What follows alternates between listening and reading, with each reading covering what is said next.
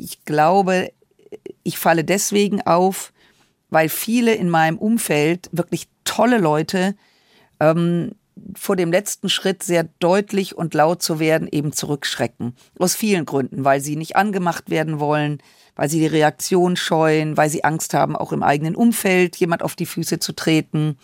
Und ähm, diese Schere im Kopf ist das Gefährlichste, was einem passieren kann, wenn man eigentlich etwas sagen möchte und dann immer scannt, oh Gott, wem trete ich auf die Füße, was erreiche ich, was passiert jetzt, sei mal lieber ruhig. Das ist eigentlich schade, weil wir so eine aufgeregte, wir sind so eine aufgeregte Gesellschaft geworden. Und das nervt total. Birds flying high, you know how I feel. Sun in the sky, you know how I feel. Breeze drifting on by, you know how I feel.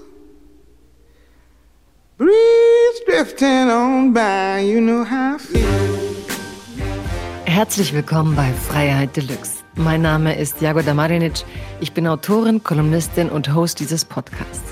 Alle 14 Tage spreche ich mit meinen Gästen über Freiheit und ihre persönlichen Freiheiten. Es sind Menschen, die Debatten auslösen, die mich anregen, anders über Freiheit nachzudenken. Menschen, die inspirieren oder zum Widerspruch anregen.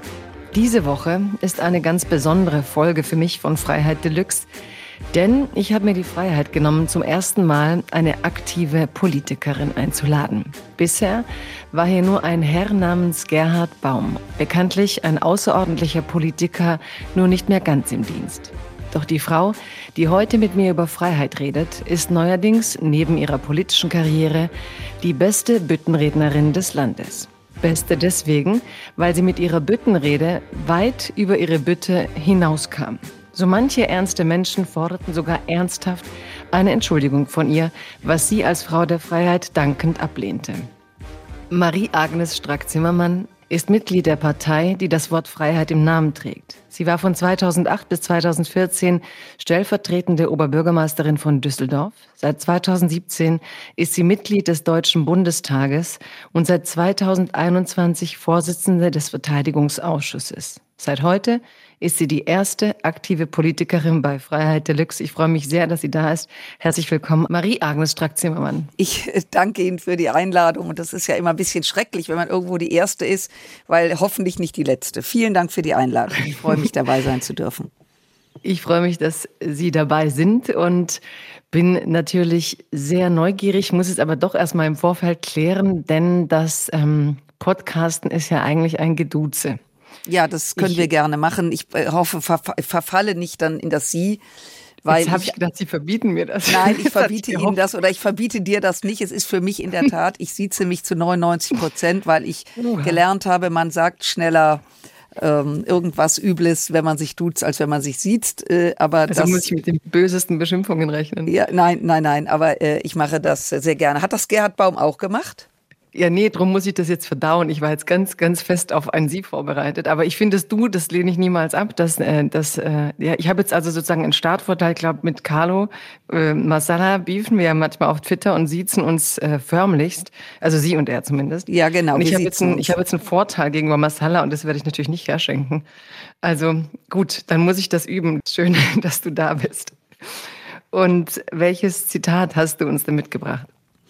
Äh, es ist leider ein englisches, aber es passt sehr gut. Äh, I tell you what freedom is to me. No fear, I mean really no fear. Das hat äh, Nina Simone gesagt, die gestern, deswegen habe ich das auch heute mitgebracht, am 21. Februar 1933 geboren worden ist. Sie ist nur 70 Jahre alt geworden, war eine große Musikerin, Bürgerrechtlerin und dieser Ausspruch ähm, dass Freiheit bedeutet, nie Angst zu haben und dass sie eben meint, wirklich keine Angst, ist eigentlich etwas, was mich ähm, ja besonders berührt, wenn ich das lese. Ja, jetzt darf ich äh, natürlich das sagen, dass dieses äh, Lied ja unser Podcast-Lied ist. Also Nina Simons Lied Freedom das ist sozusagen unser Motto und äh, wir haben auch aus, aus diesem Zitat heraus, das jetzt bei uns auf Twitter, hat mein Team gestern Nacht auch zum 90. Geburtstag getwittert und ich merke, ich habe die richtige Politikerin eingeladen, denn da gibt es wohl viele Freiheitskontexte, die sich mit diesem Podcast überschneiden. Ich habe nämlich im Vorfeld auch gelesen, als ich äh, herlief zum Mikrofon, dachte ich auch, ähm, In einem Interview sagtest du, ich habe eigentlich, also wovor du eigentlich Angst hast, und dann kam irgendwas vielleicht vor einer, was war es, einer Gletscherspalte oder so. Und ich habe in dem Moment auch diese, ja, diese Furchtlosigkeit nachzuempfinden versucht, die man in sich versucht zu schaffen, wenn man die Angst auch so weit wegdrängen kann. Ist das so ein Motiv für dich auch zu sagen, ich will dieses Leben in einer gewissen Furchtlosigkeit leben und das ist für mich die Freiheit? Ja, das mache ich mir natürlich nicht jeden Morgen bewusst, weil ähm, natürlich gibt es immer Ängste, aber ich habe in der Politik keine, weil dann darf man nicht in die Politik gehen. Und wenn man eine Meinung vertritt, so oder so, und von Anfang an Furcht hat, jemand auf die Füße zu treten, und man tritt immer jemand auf die Füße, die Wahrscheinlichkeit ist gigantisch groß, dann kann man so nicht arbeiten. Und deswegen will ich das nicht. Das mit der Gletscherspalte, das ist in der Tat so. Ich fahre sehr gerne Ski und das möchte ich nicht, dass das mein Ende ist, in eine Gletscherspalte zu fallen, weil man die Wahrscheinlichkeit gefunden und rausgeholt zu werden eher gering ist. Ähm, aber es ist in der Tat so, ich möchte keine Angst haben und ich habe in einem, meinem Leben sehr viele Vorbilder von Menschen, die furchtlos waren. Ähm, und das möchte ich mir eigentlich auch erhalten. Also Menschen im Privaten?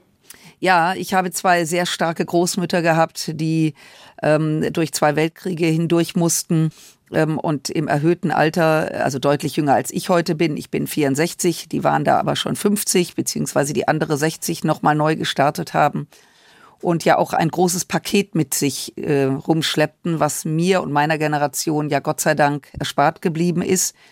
Und insofern, äh, was diese Frauen geleistet haben, da ist das ja, was wir heute leisten müssen, eigentlich nur Mickey Maus gegen. Eine Großmutter war auch in Heidelberg CDU Stadträtin, habe ich gelesen. Stimmt das so? Ja, sie war äh, nach, unmittelbar nach dem Zweiten Weltkrieg, äh, hat sie kandidiert und die schöne Geschichte ist, dass Frauen nicht vorgesehen waren im Gemeinderat von Heidelberg und sie sich einfach zusammengeschlossen hat mit drei Kolleginnen. Äh, die, äh, meine Großmutter war CDU-Mitglied und die Kollegin, eine war vom Zentrum, die andere waren Sozialdemokratin. Man hat sich einfach zu einer Liste zusammengeschlossen und was eben ging, das geht in Baden-Württemberg, dass man kumuliert, panaschiert und die Liste wurde gewählt und damit haben diese vier Frauen sich an den Männern vorbei wählen lassen, sind danach politisch unterschiedliche Wege gegangen. Aber eine beeindruckende Geschichte, übrigens Hildegard Hambrücher, äh, der ist es ähnlich gegangen in München seiner Zeit. Die hat sich auch kumuliert und panaschiert, einfach an den anderen vorbei wählen lassen. Und ich finde, das sind Frauen, ähm, die haben hohen Respekt verdient und ähm, wie gesagt, unser Umfeld ist doch heute deutlich einfacher. Ja, und die haben sich ja dann richtig reingetrickst. Ich komme auf Heidelberg, weil, weil ich da natürlich viel, ähm, ja, lange gelebt habe und immer und lebe. Und, ähm, und auch weiß, dass Frauen dann zu Beate Weber dann eben äh, plötzlich mehr Macht hatten, aber dass der Weg eben nicht einfach war. Und ich finde aber interessant, wenn du jetzt sagst, Großmütter haben dich so inspiriert.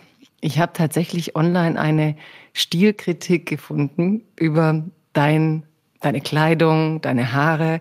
Ich wusste auch nicht genau, ob ich, wie ich das finden soll, weil ich war mir nicht klar, ob das jetzt wirklich eine Stilkritik ist oder ob man eigentlich dich so beschreibt. Und jemand sagte, es kam dann dieser Moment, ähm, vorher hättest du deine Haare getragen, äh, eher wie Frau von der Leyen oder ähm, Christine Lagarde.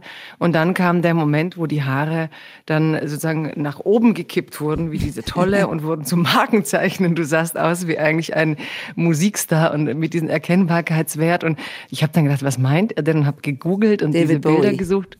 David, ja, das schon, aber dich, also ich dich so, vor, ja. Ähm, ja. eben als die Haare noch nicht tolle waren und ob mich das an Lagarde erinnert hat und habe tatsächlich auch gemerkt, ähm, wie jetzt so die letzten Jahre da in der Ausstrahlung aus meiner Sicht nochmal so eine ähm, große Freiheit da ist. Also dieser Text wurde auch, hat auch versucht, damit fertig zu werden, so im Sinne von, eigentlich zieht sie sich ja an und hat das beschrieben, eigentlich durchaus auch respektvoll, aber eigentlich auch ein klassischer Mann könnte sich so anziehen. Also er wurde auch nicht so fertig mit der Freiheit, sich ähm, wie, so zu geben, wie du das tust. Wie bewusst ist dir das, dieses ähm, ich gehe raus und die Menschen nehmen mich natürlich auch erstmal von außen wahr. Und hat es was zu tun mit, ähm, wenn du sagst, die Großmütter haben dich so inspiriert, die waren natürlich älter, als du, als du Kind warst, dass du eben auch gerade ältere Frauen gesehen hast, die mit so einer Kraft waren, dass du selber jetzt, wo du ähm, über 60 bist, aus meiner Sicht noch mehr strahlst als äh, oder freier ausstrahlst als vielleicht noch vor zehn Jahren, als die Haare noch nicht die tolle hatten. Ja,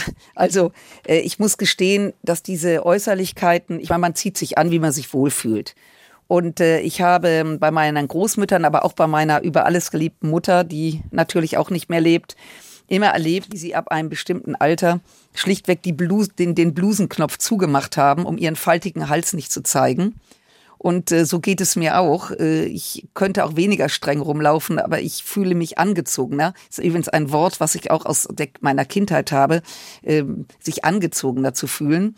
Ähm, und das habe ich dann, wahrscheinlich habe ich das so übernommen, aber offen gestanden, ist das eine klassische Männersicht auf Frauen in der Politik. Mir ist, aber vielleicht bist du da besser informiert, kein Mann in der Politik bewusst über den so etwas geschrieben wird. Ähm, das heißt, dass man Frauen, die sehr laut sind, auch nervig sind, das bin ich natürlich für einige, wahrscheinlich für viele, dann eben auch optisch scannt. Und das finde ich interessant, weil ähm, das zeigt, dass wir Frauen noch viel zu tun haben, um reduziert zu werden auf das, was man sagt und weniger auf das, wie man ausschaut. Aber es ist so. Und äh, ich gehöre halt zu den Spezies, die die Haare nie gefärbt haben, weil alle Frauen in meinem Alter haben graue Haare. Ähm, wahrscheinlich auch alle Männer und sie tönen und färben. Das ist auch in Ordnung. Ich finde, jeder muss das so halten, wie er sich wohlfühlt. Ich habe das nie angefangen, weil es mir auch zu blöd war. Und ich eben auch Vorbilder hatte, jetzt haben wir es wieder, die das eben auch nicht gemacht haben. Und ähm, ja, so. Ja, interessant fand ich. Ich wusste auch gar nicht, welche, welche, welches Genre ich da gerade lese. Also, also, es war eigentlich schon eine Zeitung und eben nicht bunte. Aber es war im, im Sinne, so die New York Times macht das ja auch manchmal. Also wirklich eine Stilkritik zu sagen, wie ist das, wie passt das? Und ich hatte das Gefühl, das ist aber auch ein Versuch. Also dieser sexistische Blick, den du da beschreibst, der war äh, in Teilen da, in Nebensätzen, weil es einfach drin ist. Aber jenseits dessen war da durchaus auch eine Faszination über die Autonomie der eigenen Inszenierung, wenn ich das mal so sagen darf. Also klar scannt man, aber es war auch ein Stück, ähm, da ist eine Frau, die hat jetzt freier entschieden, eben genau das, was du meinst, mich mal davon zu lösen. Und das stand auch in dem Text. Und auch das ist bedenklich, warum werden Frauen gescannt, ob sie Bleistiftkleider tragen und was sie tun. Aber dass ähm, in deinem Auftreten auch durch das Äußerliche diese, diese, diese Freiheit ähm, ja schon irgendwie mit im Raum ist. Ist das etwas, was dir wichtig war oder ist das etwas, wo du sagst, es nehmen die anderen wahr, ich gehe einfach raus, wie ich es mag? Ja, letzteres. Also ich meine, ich äh, bemühe mich und das kann ich nur jedem Kollegen übrigens auch empfehlen, nicht nur Kolleginnen, ähm, dass je älter man wird, je mehr muss man sich pflegen und sollte auch darauf achten, dass man nicht das Frühstücksei auf der Krawatte hängen hat ähm, oder sonstiges. Aber ähm, das ist offen gestanden. Ich pflege das nicht, ich kultiviere das auch nicht. Es ist einfach so, und es ist immer wieder spannend, ähm, wie Menschen darauf reagieren. Aber es, mir passiert vieles gerade, was äh, mich überrascht. Die Wahrnehmung, dass man mich erkennt, auch zu Maskenzeiten. Ich meine, wir hatten ja die Maske fast bis über die Augen gezogen. Äh, und trotzdem erkennen einen die Leute, denke ich immer, wenn man so eine Maske im Gesicht hat, bleibt ja nicht viel von einem übrig. Aber offensichtlich sind es die Haare.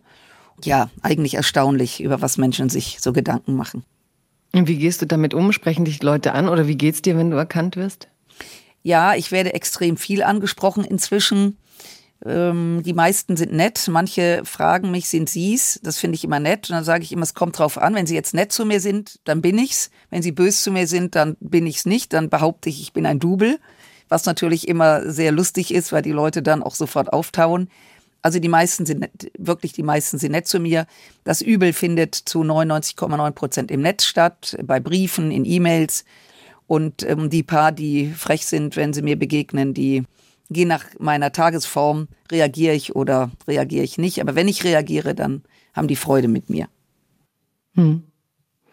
Wie wichtig ist Ihnen eigentlich die Stärke? Also so auch als stark wahrgenommen zu werden? Oder ist das was, wenn Sie das lesen, ähm, Sie haben es gerade selber geschrieben, sie ist laut, sie ist, also da kommen ja immer so Attribute, die ähm, ich sozusagen, um jetzt mal mit kulturellen Klischees äh, zu kommen, aus einem äh, ja, also Kroaten sind an sich eher lauter im Alltag, viele, die mit denen ich zu tun habe. Und dann kommen diese Zuschraubungen, wenn eine Frau hier in Deutschland mal ein bisschen ähm, aus meiner Sicht äh, eigentlich normal redet, wird dann immer ganz schnell gelabelt, laut und wie auch immer.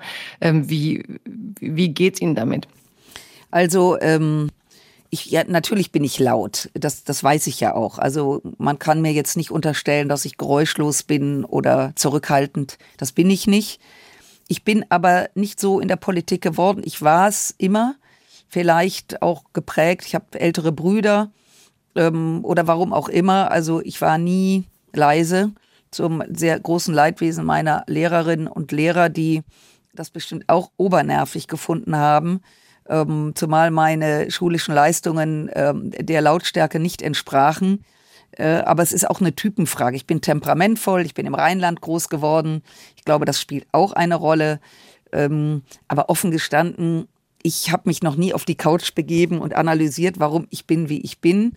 Ähm, ich reflektiere allerdings schon und merke, dass mit dem Bekanntheitsgrad ich doch, das ärgert mich eigentlich bereits, äh, wenn die Schere anfängt im Kopf zu wirken, ich doch jetzt auf bestimmte Dinge achte, äh, um nicht jedes Mal ähm, so, eine, so, eine, so eine Szene äh, auszulösen. Letzte Woche fragte mich ein Journalist tatsächlich, ich habe eine Woche von Ihnen nichts gehört, ist irgendwas? Und dann habe ich gesagt, muss ich jetzt, muss ich mich rechtfertigen, wenn ich eine Woche nichts sage?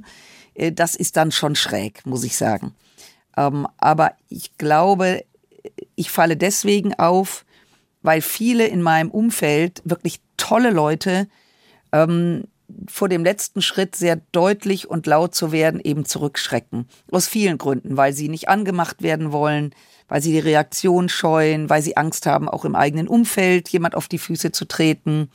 Und ähm, diese Schere im Kopf ist das Gefährlichste, was einem passieren kann, wenn man eigentlich etwas sagen möchte und dann immer scannt, oh Gott, wem trete ich auf die Füße, was erreiche ich, was passiert jetzt, sei mal lieber ruhig. Das ist eigentlich schade, weil wir so eine aufgeregte, wir sind so eine aufgeregte Gesellschaft geworden. Und das nervt total.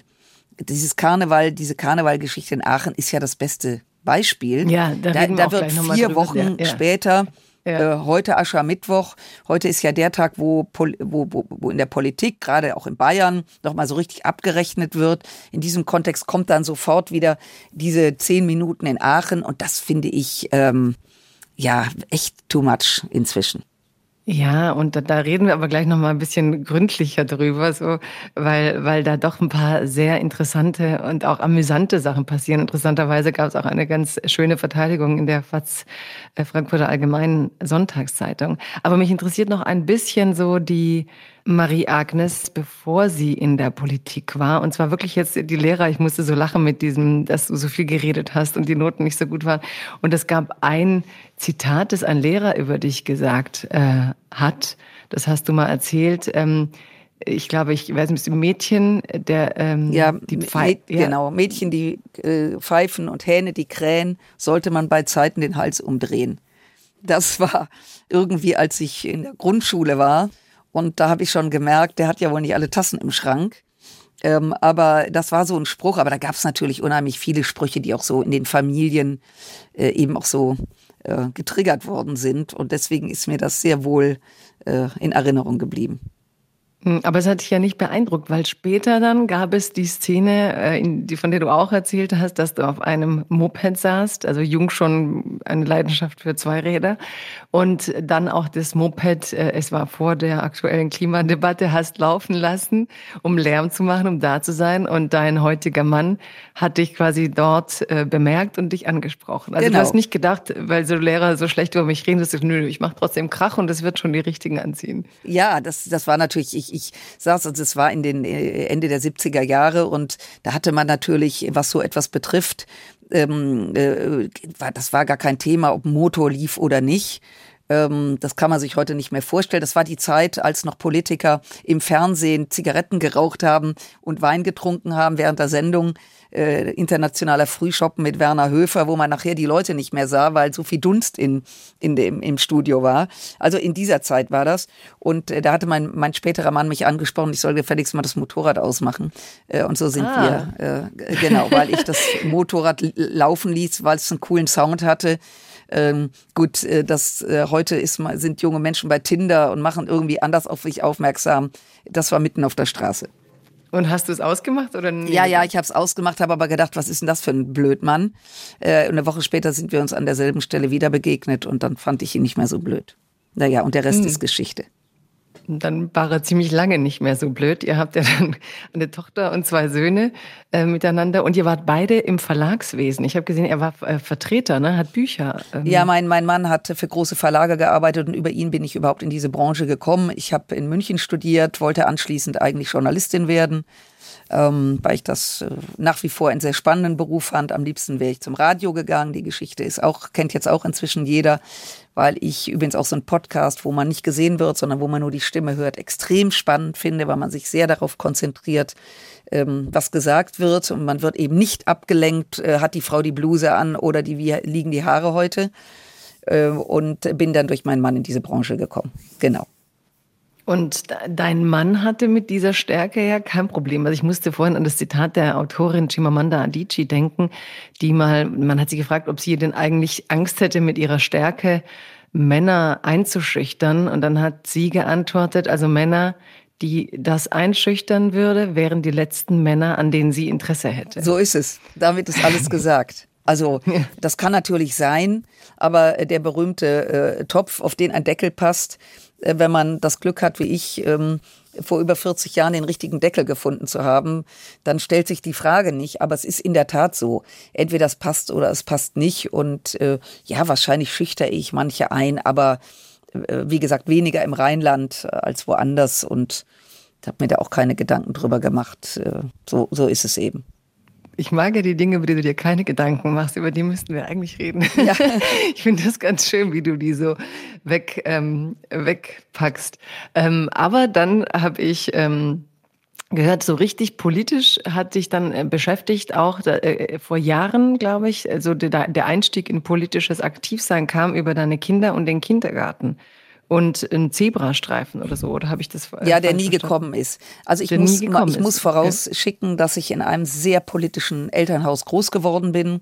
Eben durch meine Großeltern, durch meine Eltern. Politik spielte bei uns eine große Rolle in der Familie. Also das tägliche Begleiten von politischen Prozessen, die Gespräche auch zu Hause und äh, nicht immer, nicht immer konfrontativ, sondern wir sind einfach sehr politisch groß geworden und auch das Interesse an Gesellschaft und nicht wegzuschauen und ähm, insofern war das irgendwie drin. Und ich bin ja in die Kommunalpolitik gegangen, bin also jetzt nicht diejenige, die direkt in den Bundestag kam, bin ja für mein Alter relativ spät, erst vor sechs Jahren in den Bundestag gekommen, also da war ich äh, schon 59, also nicht mehr ganz so taufrisch. Und ähm, ja, Kommunalpolitik hat mich interessiert in dem Moment, wir hatten Kinder, ähm, die gingen in den Kindergarten, ich habe gearbeitet, ich musste die morgens in, die, in den Kindergarten bringen. Ähm, äh, das musste ich auch mit dem Auto machen, weil es keine Bahnanbindung gab, so viel dazu. Und da musste man eben anhalten und mit den Kindern, meistens haben wir uns abgewechselt mit den Nachbarn und dann hatte man drei, vier kleine Kinder an der Hand und musste eine Straße überqueren, was extrem unangenehm war.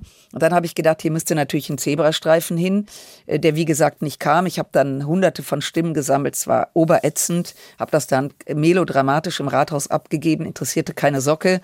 Und das Lustige war, dass später der Kindergarten gewissermaßen zu einem Zebrastreifen zog. Nämlich der wurde irgendwann aufgegeben, weil der nicht mehr baumäßig so äh, neu war. Äh, und dann hat ähm, das, äh, der gehörte zu einer katholischen Gemeinde hat die dort einen Kindergarten aufgemacht, wo schon ein Zebrastreifen war, also deutlich Jahre später. Aber in der Tat hat mich das zumindest für lokale Dinge politisiert und ich habe dann auch, äh, bin meinen Weg auch dann die letzten 24 Jahre auch kommunalpolitisch gegangen und kann nur sagen, das ist, macht große Freude, sich zu engagieren für die eigene Heimatstadt. Ich habe lange Sozialpolitik gemacht, Jugendpolitik, später Stadtplanung. Also ich bin da sehr geformt worden und ähm, in der Tat, der berühmte Zebrastreifen, der nie kam, das ist der, der Start äh, meines politischen Daseins. Und auch schon der Beginn, die Frustrationstoleranz quasi zu schulen und trotzdem beharrlich zu bleiben. Und wie kamst du dann zum Bund? Also wer hat dich, also Lindner sollte ich Ja, ja, ja, also ich war Bürgermeisterin von Düsseldorf, die erste Bürgermeisterin, was du gerade gesagt hast, als Stellvertreterin des Oberbürgermeisters 2008 bin ich gewählt worden und äh, das war eine ganz, ganz, ganz tolle Zeit, diese sechs Jahre, weil ich wirklich diese Stadt, also meine Heimatstadt Düsseldorf, so intensiv kennenlernte von wirklich vom, vom auch im, im sozialen Bereich, von wirklich großer Armut geprägt bis hin zu Feiern und Glanz und eine sehr bereichernde Zeit und da bin ich auch äh, den Ratsleuten sehr dankbar, dass sie mir diese Möglichkeit gegeben haben. Und ähm, 2013 ähm, ist die FDP nicht mehr in den Bundestag gewählt worden. Christian Lindner hat dann sofort signalisiert, was ich mega gut fand, dass er als neuer Bundesvorsitzender kandidieren würde. Und er war ja im Landtag äh, Fraktionsvorsitzender. Und äh, wir haben uns dann mal getroffen. Wir kannten uns aber gar nicht gut. Wir siezten uns auch noch so viel dazu. Ähm, und er hat mich dann gefragt, ob ich mir vorstellen könnte, bundespolitisch mitzumachen. Er hatte sich ein Team zusammengestellt, jung, alt, Frau, Mann, um die FDP zurückzubringen in den Bundestag. Und er hatte mich gefragt und äh, damit war natürlich klar, wenn wir Erfolg haben, dass ich dann auch für den Bundestag kandidiere. Und so bin ich dann äh, 2017 zum ersten Mal in den Bundestag gewählt worden. Also hat Christian Lindner auch keine Angst vor einer starken, lauten Politikerin? Nein, das hatte er bestimmt nicht. Ähm, ich, ich, wie, wie, gesagt, ich nerve ihn bestimmt auch äh, manchmal, aber grundsätzlich ähm, hat er, er hätte mich ja nicht gefragt, wenn er nicht das als sinnvoll erachtet hätte. Und insofern bin ich ihm auch extrem dankbar, ähm, dass er diesen Mut hatte, mich zu fragen. Äh, ohne ihn wäre ich heute nicht im Deutschen Bundestag. All das, was ich ähm, äh, mache und ähm, ich bin ein sehr loyaler Mensch und vergesse auch nicht, wem ich was zu verdanken habe. Das ist leider in der Politik ähm, nicht so selbstverständlich. Es gibt Leute, die werden dann was und vergessen, wer ihnen eigentlich auch, wer sie auch unterstützt hat. Und ähm, ich werde das nie vergessen. Und deswegen gilt meine Loyalität nicht nur Christian Lindner, sondern auch den Freien Demokraten, äh, die wie alle Parteien es ja den eigenen Leuten nicht immer leicht machen. Hm. Und du sagst immer mit einer großen Leichtigkeit, wen du alles nervst. Aber nervt dich denn Christian Lindner manchmal oder deine eigene Partei? Ach, das, ähm, ja, das ist im Grunde genommen schwer zu beantworten. Ja, natürlich gibt es Momente, wo man genervt ist von irgendeinem Kollegen oder einer Kollegin. Ähm, aber äh, man, man kann, wenn man parteipolitisch unterwegs ist, wenn man eine große Fraktion hat, ähm, dann passieren natürlich auch Dinge, wo man denkt, ach, das hätte ich jetzt anders gemacht. Aber das betrifft ja auch mich, dass manche denken, ach, das hätte ich jetzt auch anders gemacht. Ähm, also insofern, ja, das Leben ist so, dass man voneinander genervt sein kann. Das ist im Privaten so, das ist im Freundeskreis so, im Job so. Ich habe 20 Jahre für einen Verlag gearbeitet. Da haben wir auch manchmal Titel veröffentlicht, wo ich gesagt habe, du liebes bisschen, wer, wer, wer braucht den? ich glaube, das ist völlig normal. Wichtig ist es einzuordnen und ähm, aber grundsätzlich zu wissen, wo man hingehört und äh, auch eine gewisse Dankbarkeit äh, zu haben. Ich glaube, das ist mega wichtig. Aber dass wir uns gegenseitig auch mal auf den Sender gehen, ja klar. Das. Und wer geht, wer geht besonders viel auf den Sender? Also ich würde doch nochmal Kubicki in den Raum werfen. Wie, wie kommt ihr denn klar? Ja, Wolfgang Kubicki und ich haben natürlich, ich sag's mal so, was wir beide teilen, ist die vorlaute Sprache und die Frisur, hätte ich fast gesagt, aber ich habe kein Drei-Tage-Bart. Soweit ist es da noch nicht. Ähm, ich schätze Kubicki. Äh, er ist laut, er ist präsent. Wir sind in einigen Dingen nicht äh, derselben Meinung, ähm, sind, gehen aber sehr offen damit um. Seine sehr männliche Attitüde, also breitbeinig durch diese Republik zu gehen, das kultiviert er ja auch. Das muss man ja klar sagen. Ähm, finde ich manchmal schwierig, weil ich glaube, dass in, im Jahr 2023 ähm, hat, äh, hat dieses Breitbeinige auch ein Bart ähm, und braucht die Welt nicht mehr. Vor allen Dingen auch junge Frauen empfinden das extre als extrem unangenehm. Aber ich glaube, er spricht damit durchaus auch Männer an in dieser Republik äh, über die FDP hinaus, wohlgemerkt im konservativen Umfeld, die das klasse finden. Und insofern hat jeder seine Rolle und ähm, ich glaube, entscheidend ist, dass man sich respektiert und das tun wir. Und äh, wir haben einen gewissen Humorpegel, der uns eint. Mhm. Sich gegenseitig respektieren, damit wären wir wieder bei der Büttenrede, weil die ist ja an sich jetzt schon langsam eine, eine, eine lustige Geschichte geworden. Du bist aufgetreten. Ich fand es in den Beschreibungen gab es, ähm, die einen nannten dich Vampir, die anderen Cruella de Vil. Also was bist du denn gegangen? Also da war ich ja erschüttert, nicht darüber, äh, also mein erster Spruch ja war ja Spieglein, Spieglein, in diesem Fall in der Hand, wer ist die Schönste im ganzen Land? Spätestens bei diesem Satz müsste eigentlich jeder gebildete Mensch wissen, dass es die Stiefmutter von Schneewittchen ist. Dann habe ich mich über Zwerge ausgesprochen und wir kennen das Spieglein, Spieglein an der Wand, wer ist die Schönste im ganzen Land? ähm, Frau Königin, Sie sind die Schönste hier, aber Schneewittchen bei den sieben Zwergen ist die schönere. Also spätestens bei diesem ersten Satz hätte man das diesem Märchen zuordnen müssen. Das zeigt übrigens, dass Märchen heute nicht mehr gekannt werden. Das halte ich für eine große Bildungslücke, auch wenn Märchen eine gewisse Brutalität haben. Und insofern war ich die böse Stiefmutter, die sich für die Schönste hält und nun vom Spiegel gesagt bekommt, nein, da gibt es ähm, den Verteidigungsminister, der viel schöner ist. Und da gab es eben die Zwerge, die von mir dann entsprechend vorgeführt wurden. Aber als ich das mit dem Vampir hörte, habe ich gesagt, ich war mal Vampir an Karneval. Da hatte ich auch entsprechende Zähne. Spätestens da hätte man sehen müssen, dass ich es nicht bin. Äh, aber es zeigt wirklich, das hat einer geschrieben und alle haben es abgeschrieben. Das fand ich eigentlich viel schrecklicher. Denn wie gesagt, wenn man diese zehn Minuten gehört hat, dann hätte man eigentlich es wissen müssen. Aber äh, ich äh, nehme zur Kenntnis, dass Märchen heute keine Rolle mehr spielen. Ja, also, also ich, ich ich fand es auch extrem interessant, diese Ironie, die du dann da verwendet hast mit diesem Wer ist die Schönste im ganzen Land, äh, so als Selbstverliebtheit von dir teilweise gedeutet haben. Ne? Dann war dann so, ja, sie findet sich nur so ja. toll und, ja. und plötzlich so eine völlige Unfähigkeit aus meiner Sicht ähm, auch zu rezipieren. Und ich fand, dass man diese Rede angemerkt hat, dass du doch mal eben beim Verlag mit Texten warst und dass es da eine, äh, eine literarische Note gab, nämlich diese Lust eben das durchzudeklinieren, ne? dass von A bis Z hier was ähm, durchdekliniert war vom Rhythmus her und dass, ähm, dass dann die Leute so getan haben, als wäre es Inbegriff der Humorlosigkeit, nicht die Leute, manche Leute, ähm, eben jemand wie Friedrich Merz, der doch sehr prominent dann in den letzten Wochen äh, mit bestimmten Themen ähm, in den Medien war, damit mal ein bisschen auf die Schippe zu nehmen. Also hat dich das überrascht, dass da so wenig Lust an ähm, an Selbstkritik umgekehrt ist oder auch, auf, ich finde normalerweise dachte ich beim Karneval greift jeder jeden an, äh, darf man in alle Richtungen schießen und plötzlich kamen so genau die, die immer die Humorlosigkeit der Linken beschimpfen genau. oder die Humorlosigkeit der von allem, die so plötzlich völlig humorlos und allen Ernstes eine Entschuldigung, ich sage, ich lese, ich verlese mich oder es ist eine Scherzmeldung, Strack Zimmermann soll sich entschuldigen. Ja, also also das Ganze, also dass das eine gewisse gewisse Dynamik auslöst, ja klar. Das ist ja immer die Frage, kann Politik in die Bütte, in die Bütt, soll es machen oder nicht? Ich wurde ähm, gefragt, ich habe gesagt, ich mache es aber nur so, wie ich es für richtig erachte. Ich habe mit einem Freund zusammen, das muss ich der Korrektheit halber sagen, der extrem gut dichten kann.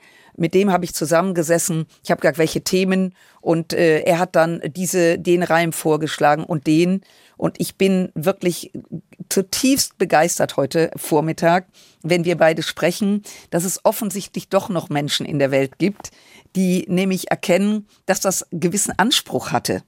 Und äh, natürlich war der Aufschlag, es ist ja schon schrecklich genug, wenn man lustige Dinge erklären muss. Eigentlich ist ja Karneval muss ja sehr simpel sein. Aber ähm, wenn man ein bisschen Anspruch hat, also wenn ich sage, ich bin die Allergeilste und mich, mich interessiert es ein Driss, wer unter mir Minister ist, dann ist das natürlich also ich finde es super lustig, aber ähm, ähm, und war natürlich damit klar, was danach kommt, dass eben alles entsprechend humorvoll eingebettet ist weil kein Mensch sagt, ich bin die Allergeilste. Und jemand, der das aufgreift und sagt, sie findet sich, also der, gut, äh, der, ähm, der, ich weiß es nicht, geht zum Lachen in den Keller oder, oder versteht, vielleicht war es einfach zu anspruchsvoll.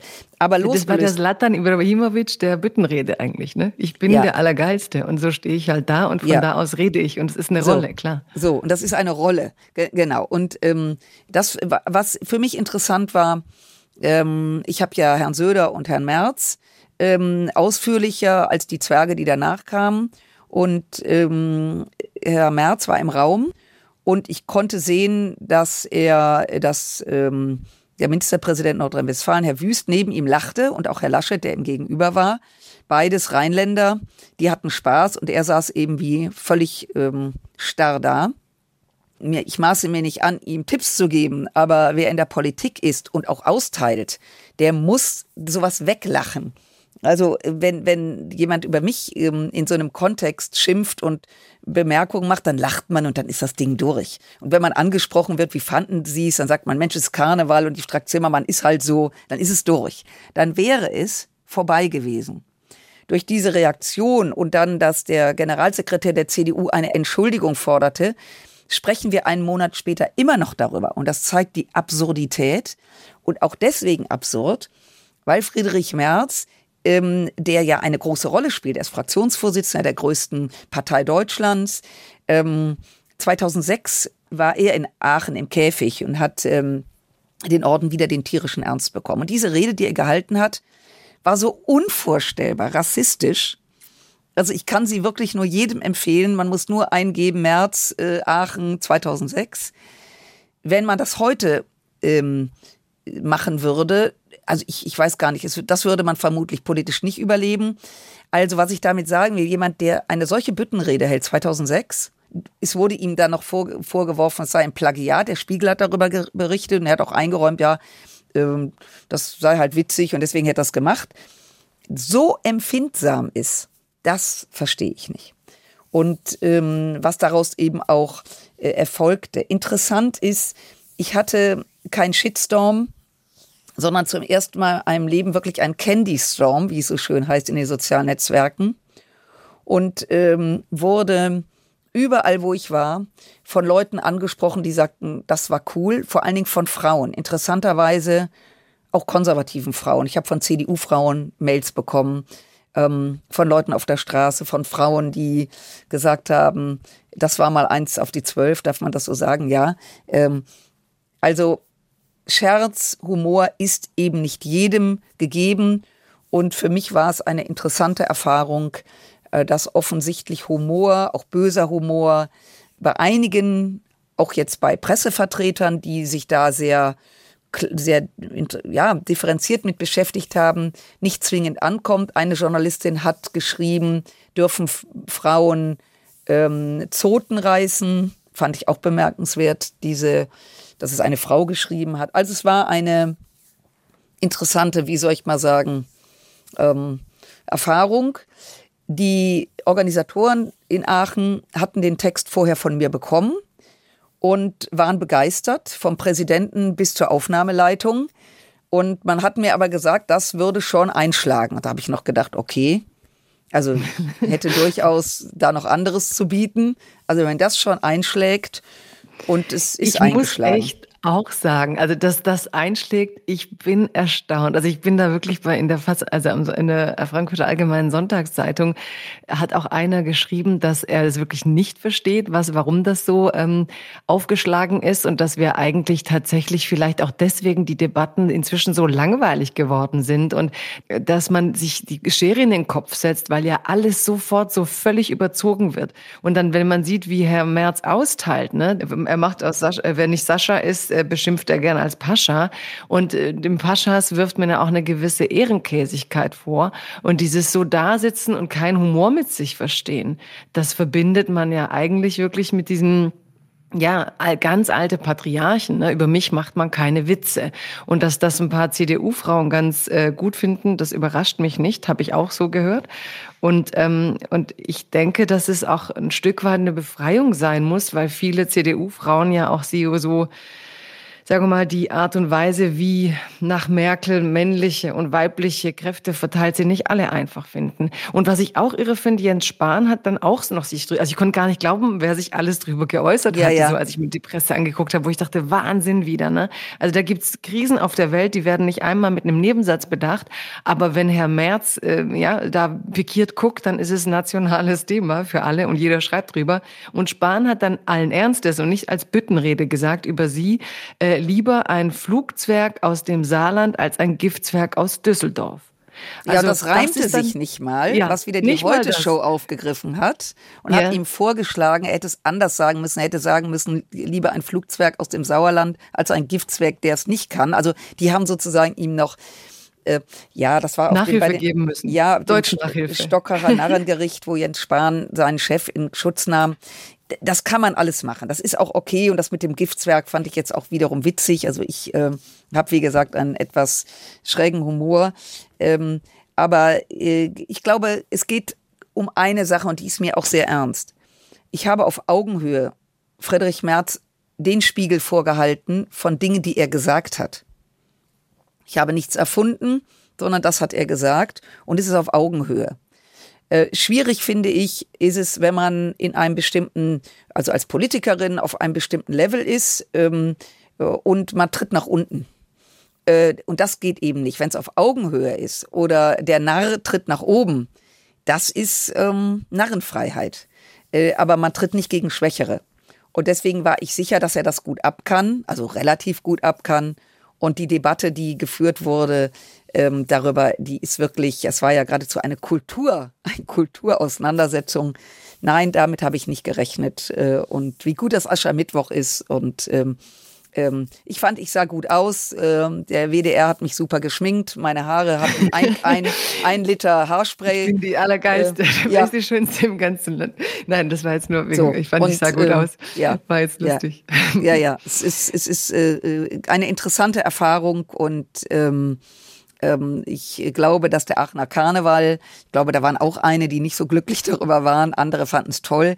Zumindest ist der ähm, Aachener Karneval seit einem Monat im Gespräch. Also PR-mäßig ist es ja nicht so schlecht gelaufen für den Aachener ja, Karneval. Sagen, Richtig, und ich habe mich ehrlich gesagt noch nie so lange mit einer Bittenrede befasst oder überhaupt damit. Also meistens fand ich bis auf Merkels Augenrollen an Karneval.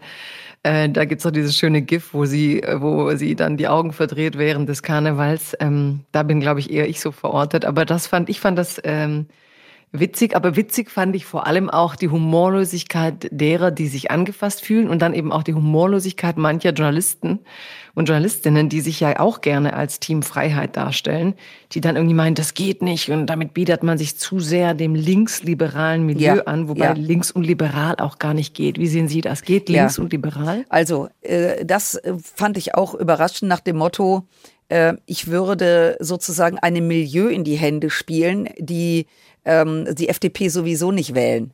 Also überhaupt so eine Interpretation auf den Weg zu bringen.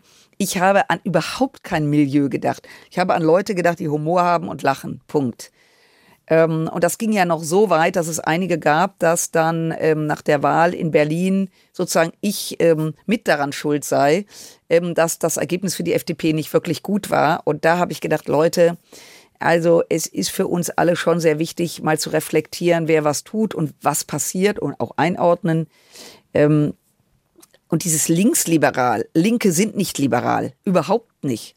Linke sind wie Rechte ähm, eingebettet in ihre Ideologie und sind alles andere äh, als liberal, was man ja auch in der Politik sehen kann, wenn man heute Sarah Wagenknecht ähm, nimmt, äh, wie sie gemeinsam mit der AfD das Thema Ukraine bearbeitet, das Narrativ Wladimir Putins ähm, vor sich herträgt. Also linksliberal gibt es nicht. Wenn man mich bezeichnen würde als sozialliberal, dann würde ich sagen, ja, das bin ich weil ich ähm, auch so geprägt bin, auch durch meine kommunalpolitische Arbeit. Aber dieses Linksliberal, das ist irgendwie, ich weiß nicht, wer das aus welcher Torte geschnitten hat, aber ähm, ja, interessant. Wirklich äh, eine, eine Studie, das muss man sagen. Muss man mal Psychologen dran lassen, was da gerade passiert ist. Ja, wir sind ja schon halb dabei, halb in, im Hobbypsychologie waren. Ähm, aber liberal, ich verstehe sozusagen dieses, was manchmal hier linksliberal genannt wird, ist ja richtigerweise das, was du jetzt auch korrigiert hast, sprach ist ja eigentlich sozialliberal und in den USA gibt es ja viel stärker als Liberalism. Ja. Dass man sagt, man ist ein Liberaler und hat eben schon sozialliberale Gedanken und findet die auch wichtig. Und wenn ich jetzt so gucke, für in der SPD, wer sind so die Menschen, wo du du hast ja gesagt, als Kind waren tatsächlich mehr in deiner Familie in der CDU und du wolltest, glaube ich, doch etwas offeneres dann noch und hast dich für die FDP entschieden. Wer waren denn in der CDU so die Menschen, die dir sagten, das ist die richtige Partei und ich habe mit meinem sozialliberalen Ansatz da auch eine Möglichkeit zu wirken? Ja, also in der Tat, also meine Eltern waren in der CDU, es gab bei uns in der Familie auch Sozialdemokraten, da ging es dann immer richtig hoch her, wenn die aufeinander stießen, so gerade in den 70er Jahren, in der Zeit Willy Brandt, Rainer Barzel. Ähm, das haben wir natürlich als Kinder auch mitbekommen, sehr spannend.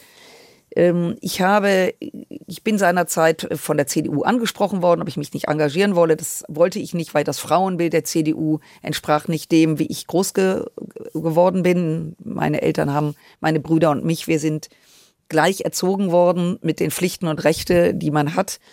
Und äh, wen ich unglaublich faszinierend fand bei der CDU, war äh, Rita Süßmuth. Rita Süßmuth war Gesundheitsministerin, hat ähm, unglaublich in diesen 80er Jahren das Thema AIDS nach vorne gebracht. Ähm, wir erinnern uns auch, ähm, wie, äh, wie sie auch einen ganz schweren Stand in der CDU hatte, ganz schweren Stand. Die galt da immer als links, also es ist wirklich äh, rührend, weil sie das Wort Präservativ in den Mund nahm zum Schutz gegen AIDS. Das hat manche Herren äh, offensichtlich vor allen Dingen in den 80er Jahren völlig verstört. Die Frau finde ich heute noch, wenn ich sie treffe, sie ist ab und zu in Berlin, sie lebt in, in, in der Nähe von, also in Neuss. Nee, ähm, und wenn ich sie sehe, sage ich ihr immer, Frau Süßmuth, sie war auch eine tolle Parlamentspräsidentin, der wir übrigens auch die Kuppel auf dem Reichstag zu verdanken haben, die sie nämlich durchgesetzt hat, ähm, als der Reichstag äh, von Norman Foster war nämlich erst ohne Kuppel geplant.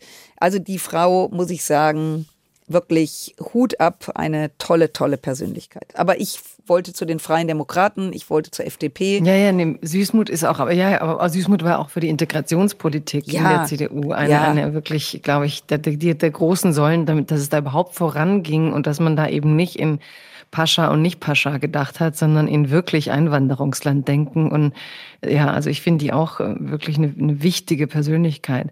Aber du wusstest so, okay, CDU ist aber trotzdem nichts für dich, da bin ich zu laut, zu Ja, nee, äh, frei, ich fand das auch. Frauenbild seiner Zeit, ähm, also dieses, diese Rollenklischees, die waren da schon sehr stark vertreten.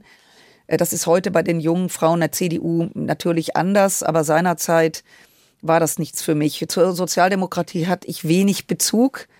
Die Grünen gab es schon, ich bin 1990 in die FDP eingetreten, aber die waren 1990, war die, waren die Grünen ja erst paar Jahre alt und waren jenseits von, von meiner Vorstellungskraft. Ähm, also insofern habe ich das als richtig erachtet, in die FDP einzutreten und empfinde das auch heute noch als richtig. Weil ja oft gesagt wird, das wirst du auch lesen, ja, Frau Strack-Zimmermann, eigentlich finde ich die ja nett, aber ist in einer falschen Partei. Und das ist ja auch ähm, eine seltsame, wie soll ich mal sagen, äh, seltsame Ansage, weil ähm, ich bin durch meine freie demokratische Partei habe ich die Chance bekommen, die ich jetzt habe, in der Öffentlichkeit zu wirken. Äh, und deswegen gehöre ich nicht zu denen, ähm, die sozusagen ihr Parteilogo wegradieren. Ich habe das vor zweieinhalb Jahren im Oberbürgermeisterwahlkampf hier in Düsseldorf erlebt. Da hat der damalige Oberbürgermeister Thomas Geisel erneut kandidiert und hat das SPD-Zeichen weggenommen von seinem Plakat weil ähm, die SPD hatte nicht so einen guten Lauf, wir erinnern uns, und er wollte damit nicht äh, in Zusammenhang gebracht werden. Da habe ich immer gesagt, das gibt's nicht. Der Mann ist Oberbürgermeister geworden als Sozialdemokrat. Der kann doch jetzt nicht seine Partei wegradieren. Hat ihm auch nicht äh, geholfen. Er ist nicht wiedergewählt worden. Aber auf die Idee zu kommen, äh, auf die käme ich nicht. Und das finde ich auch, ähm, ja, seltsam. Du hast gerade aber gesagt, dass viele sagen, äh, tolle Politikerin, aber in der falschen Partei. Aber gibt auch umgekehrt Sätze wie, warum ja, ist die FDP nicht mehr so, wie man äh, von Strack-Zimmermann hört. Und es gibt ja auch wirklich ähm, Johannes Vogel, Konstantin Kühle. Ähm, ich habe sogar mal auf Instagram so ein Dreiergespräch mit Ria Schröder mit den dreien gehört und so. Also da ist, ich habe immer das Gefühl, ich meine, man sieht ja, sie fliegen raus, sie fliegen rein. Ich glaube, nach Corona zur Bundestagswahl haben sie, hat die FDP sehr stark gepunktet, weil es tatsächlich auch viele gab, die gesagt haben, man muss hier irgendwie raus aus der Maßnahmenlogik. Und ähm, ohne dass jetzt Querdenker angezogen worden sind, aber ich glaube, es gab dieses, diese, diese, die, die, die Wählerschaft, die dann sagte, das, das schaffen die und eben diese, dieses, diesen Zugang der jungen Menschen, dass man plötzlich überrascht war. Man denkt, die Jungen sind wählen vorwiegend Grün wegen der Klimabewegung, sah dann aber, sie wählen eben auch eben die FDP. Und ich finde ja, trotzdem sieht man jetzt wieder, dass das Potenzial, dass eine liberale Partei, die das Thema Freiheit in unserer Gesellschaft verteidigen sollte und vertreten sollte, wo wir gucken müssen, wie geht's mit der informationellen Selbstbestimmung, wie geht's mit ähm, ja mit, mit dem Klima, wie wir haben so, es gibt kein Feld, wo wir politisch nicht die Freiheit mitdenken müssen. Und trotzdem schaffen es viele nicht, so wie du in deinem Thema im Moment Verteidigung, darüber reden wir auch gleich, ähm, sich zu positionieren. Warum glaubst du, was ist, woran schraubt sich gerade falsch in der FDP? Ja, das ist sehr, sehr schwierig. Du hast gerade Namen genannt. Mit Konstantin Kuhle und Johannes Vogel arbeite ich wirklich extrem gut zusammen. Ria Schröder, ganz wirklich ein, eine ähm, Kollegin aus Hamburg, die ganz, ganz, ganz großes Potenzial hat, ähm, die übrigens auch ähm, neben dem, neben der Aufgabe im Bundestag gerade ihr zweites Staatsexamen als Juristin gemacht hat, also auch straff durchgezogen, übrigens sehr empfehlenswert, einen Beruf zu haben. Politik ist ja immer nur eine geliehene Zeit. Aber mir fällt auch bei der Gelegenheit Franziska Brandmann ein. Franziska Brandmann ist die Vorsitzende der Jungen Liberalen bundesweit. Ähm, ganz, ganz, ganz tolle Persönlichkeit, auch sehr, also nach meinem Geschmack, ich sag's mal so, äh, sehr deutlich. Ja, woran hakt es? Ich, das ist natürlich schwer zu beantworten, weil wenn man eine einfache Antwort hätte, könnte man es ja relativ schnell abschalten. Ja, es gibt ein liberales Potenzial mit Sicherheit in Deutschland, sieht man übrigens auch in Europa, in anderen Ländern, dass Liberale sehr erfolgreich sind. Ich glaube, was in Deutschland, das ist aber jetzt natürlich auch ein bisschen ähm, Kaffeesatzleserei, äh, dass wir ein, ein äh, Stamm Leute haben, die uns also äh, grundsätzlich wählen und dass es aber in Deutschland eine Menge, ich sag mal, in diesem bürgerlichen Umfeld gibt, die sagen, Mensch, ja, die FDP brauchen wir auch als Korrektiv für äh, die CDU zum Beispiel und dann auch eine Erwartungshaltung haben. Also ich habe die jetzt gewählt, weil ABC. Und wenn jetzt ABC nicht kommt, weil man in einer Koalition ist, weil die Gemengelage sich plötzlich verändert, also das, was außenrum um einen passiert. Wir sehen das ja seit einem Jahr Krieg in Europa. Und wenn das dann nicht geleistet wird, Sie sagen, also ich habe die jetzt gewählt, so wie ich eine Hose kaufe und jetzt passt die mir nicht mehr, nö, jetzt gehe ich in einen anderen Laden. Das ist etwas und was, was glaube ich immer auch eine Rolle spielt, ist das Thema, ob man eine Machtoption ist. Also ich gehe jetzt mal auf die Berliner Wahl. Wir haben dort einen ganz, ganz, ganz tollen Spitzenkandidaten, ähm, Chaya, der wirklich einen mega Job macht. Wir haben dort äh, auch eine tolle Frau, Marin Jasper Winters, übrigens auch eine bemerkenswerte äh, Kollegin aus Berlin, die in dem Moment keine Machtoption mehr waren, weil die Leute hatten einfach keinen Bock mehr, dass der Rot-Rot-Grün weitermacht in Berlin. Äh, man wusste aber, für Schwarz-Gelb reicht's nicht. Und dann zieht natürlich die CDU, vor Dingen, wenn die Umfragen dahingehend aussagen, äh, CDU und SPD sind Kopf an Kopf.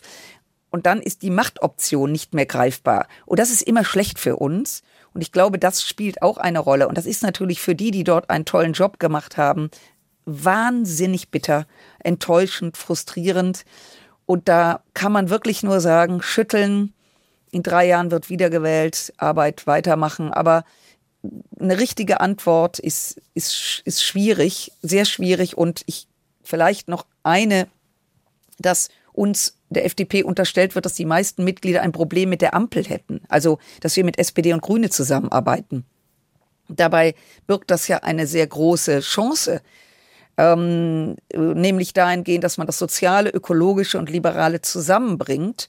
Und natürlich ist das nicht einfach. Ich meine, diese drei Parteien sind nicht eine Partei. Wir mussten uns erstmal aneinander gewöhnen. Ähm, aber dass, äh, wenn die eigenen Leute mit einer Konstellation, in der wir mitarbeiten können und gestalten können, äh, das nicht gut finden, hilft das auch nicht. Manche glauben, dass wir in der Zusammenarbeit mit der CDU glücklicher dran wären. Und da kann ich nur nach 33 Jahren Mitgliedschaft in der FDP und vielen Farben spielen, zu glauben, dass bestimmte Farbkonstellationen äh, erfolgreich sind, beziehungsweise nicht erfolgreich sind, das halte ich für sehr antiquiert. Ich glaube, dass wir im demokratischen Spektrum CDU, SPD, Grüne und wir immer koalitionsfähig sein müssen auf allen Ebenen, äh, in den Kommunen, im Land, im Bund, in Europa, um die Ränder klein zu halten. Die, diese brutale AfD äh, mit den, wirklich, die haben ja Rechtsradikale, die jetzt Hardcore-Linken, ich sagte es vorhin, die auch im Kontext des Ukraine-Krieges ja ähm, diese Linken und die Rechten ganz eng beisammen sind. Also wir müssen im demokratischen Spektrum fähig sein, miteinander zu arbeiten. Das birgt Chancen, das birgt Gefahren, aber ähm, das ist eigentlich das, was ich jetzt nur dazu sagen kann. Aber es kann auch lokale Gründe mitspielen. Ähm, Fakt ist, es ist für, für Wahlkämpfer immer der Albtraum, wenn man, wenn man einfach einen super Job macht und dann kriegt man eine vor den Koffer. Das ist echt bitter. Das ist ja die praktische Ebene. Und ich glaube, Punkt eins, dass man sozusagen abgestraft wird von denen, die einen gewählt haben, wenn sich das nicht erfüllt. Ich glaube, das ist ein normales Phänomen in der Politik. Ähm, Punkt zwei, dass FDP so Zünglein an der Waage sein können müsste, um rein zu können. All das stimmt. Aber glaubst, hast du nicht auch das Gefühl, dass, ich meine, Parteien sind Foren der politischen Willensbildung? Und ich frage mich halt, inwiefern gelingt's im Moment, also über die Au Außenpolitik reden wir gleich, aber auch wirklich innen, bei den großen Fragen, zum Beispiel Klima. Da steht eben nach wie vor ne, Tempolimit im Raum. Ähm, wir reden über Freiheitsbegriffe in Zeiten der Klimakrise. Wir reden über die Frage, wie gehe ich um mit Selbsteinschränkung und Freiheit, mit den Dialektiken der Aufklärung in, in Gemeinschaften. Hast du das Gefühl, dass die FDP da jetzt es schafft, schafft, Diskurse voranzutreiben, wo Menschen sagen, ja, da verteidigen welche die Freiheit zeitgemäß? Ja, also ähm, das, das ist in der Tat ähm, ein, ein sehr spannendes Thema. Ich gehe mal kurz zurück auf das Thema Corona. Ähm, da haben wir sehr dezidiert ähm, die damalige große Koalition unterstützt in den, in den Maßnahmen, gerade am Anfang, wo keiner so richtig wusste, ähm, was, was geht da ab, und haben aber rechtzeitig ähm, äh, auch Marco Buschmann, seinerzeit ähm, Geschäftsführer der FDP beziehungsweise äh, der Fraktion, heute Justizminister, einen enorm guten Job gemacht, dass er gesagt hat, ja, wir gehen mit in der Verantwortung der Menschen gegenüber, aber wir überziehen es nicht. Das heißt, der Freiheitsgedanke, dass Menschen vor die Tür gehen müssen, dass man sie nicht zu Hause kaserniert. Äh, ich finde, das hat die FDP, das haben wir gut gemacht. Ja, auch wir hatten Diskussionen über das Thema Impfpflicht und keine Impfpflicht. Auch das muss in der Fraktion ähm, auch äh, äh, möglich sein. Ähm, aber ich glaube, dass wir da eine wichtige Rolle gespielt haben, denn auch in Zukunft die sozialen Verwerfungen, die Corona ausgelöst haben, dass Menschen zwei Jahre kanasiert, äh, äh, kaserniert waren, dass Kinder nicht zur Schule konnten, dass die Eltern zu Hause sein mussten, weil die Kinder nicht in die Kita konnten und so weiter. Auch viel Einsamkeit bei den alten Menschen im Altenheim. Das wird die viel stärkere Folge sein, auch die Verrohung im Internet, was, was die Sprache betrifft. Das hat alles was damit zu tun gehabt. Und ähm, ähm, ich finde, da haben wir eine wirklich wichtige Rolle übernommen, ohne eben äh, an diesen Rändern zu fischen, wo diese ganzen Trolle sich bewegen, die ähm, ja zum Teil äh, nicht mehr alle Tassen im Schrank haben in ihrer. Das wurde, äh, das wurde bei der Bundestagswahl ja dann auch belohnt und es war ja. ein schmaler Grad, weil man ja, es ist muss, ein schmaler also Grad. kaserniert klingt ja. natürlich Ding, aber man wollte Menschen schützen. Und auf der anderen Seite heißt Menschen schützen, aber halt auch zu gucken, dass sie nicht nachher mit psychischen Krankheiten rauskommen, dass sie nicht, also wir haben, glaube ich, Menschen schützen äh, ein bisschen verengt in, in dieser Angst vor dem Virus und ich glaube auch, dass es wichtig war, dass man versuchte, nochmal zu gucken, wie kann ich Freiheit denken, Menschen schützen vom Virus, aber auch Menschen schützen, Kinder schützen, dass sie weiter sich geben. Also es war mega komplex und ich fand es auch einen guten Vorstoß. Aber wie weiter? Also warum debattieren ja. wir mit der FDP also, immer noch über Tempolimit? Ja, also das Thema Klima, das ist natürlich ein riesiges Thema. Ich sagte ja, dass eben das Soziale, das Ökologische und das Liberale zusammenzubringen eine spannende Aufgabe ist. Diese Debatte um das Tempolimit, das ist ja eine, das ist ja eine Debatte, die im Grunde genommen ähm, ein, ein Narrativ, was aufgekommen wurde, weil am Tempolimit natürlich äh, diese Welt nicht ähm, zerbricht. Also ich könnte jetzt, das, das äh, mute ich jetzt den Zuhörerinnen und Zuhörern nicht zu, sagen, warum es nur ein paar Prozent sind, die auf der Autobahn sind und so weiter und so fort. Es geht ja um was ganz anderes. Es geht ja darum, dass, dass das Klima sich verändert. Also das sollte jetzt jeder gemerkt haben, vor allen Dingen in der Geschwindigkeit, in, in der es sich äh, verändert.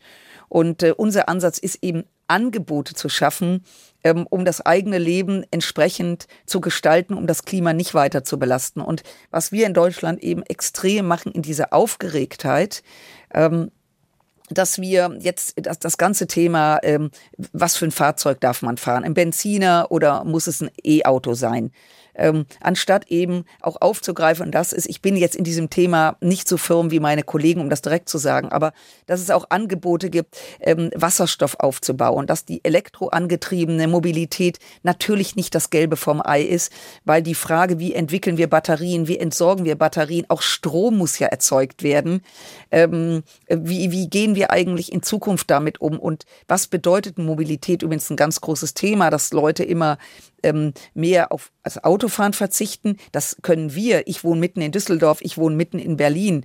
Ähm, aber 80 oder 70 Prozent der Menschen in Deutschland leben ländlich. Die wären ohne Fahrzeug, ohne Auto schlichtweg verloren, was es Einkaufen betrifft, was ähm, äh, zum, zum, zur Arbeit fahren betrifft. Also eine sehr stark getriggerte Großstadtperspektive.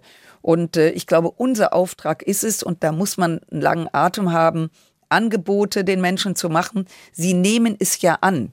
Ähm, äh, ich, ich, ich sage immer, wenn Sie, wenn Sie heute ein Smartphone haben, ich glaube, jeder Mensch hat eins, das war ein Angebot, was uns gemacht wurde. Keiner hat vor 15 Jahren gesagt, ich möchte ein Handy haben, äh, wo es Apps gibt, mit dem ich alles machen kann, bestellen kann, telefonieren kann, alles außer Spiegeleier braten gewissermaßen, sondern es war das Angebot, auf was die Menschen aufgesprungen sind. Und ich glaube, wir täten gut daran, in der Sache sehr ernst zu diskutieren. Wir haben auch nicht viel Zeit, aber eben angebotsorientiert zu arbeiten und nicht ideologisch. Und äh, weil Freiheit, Ideologie und Freiheit passt nicht äh, zusammen.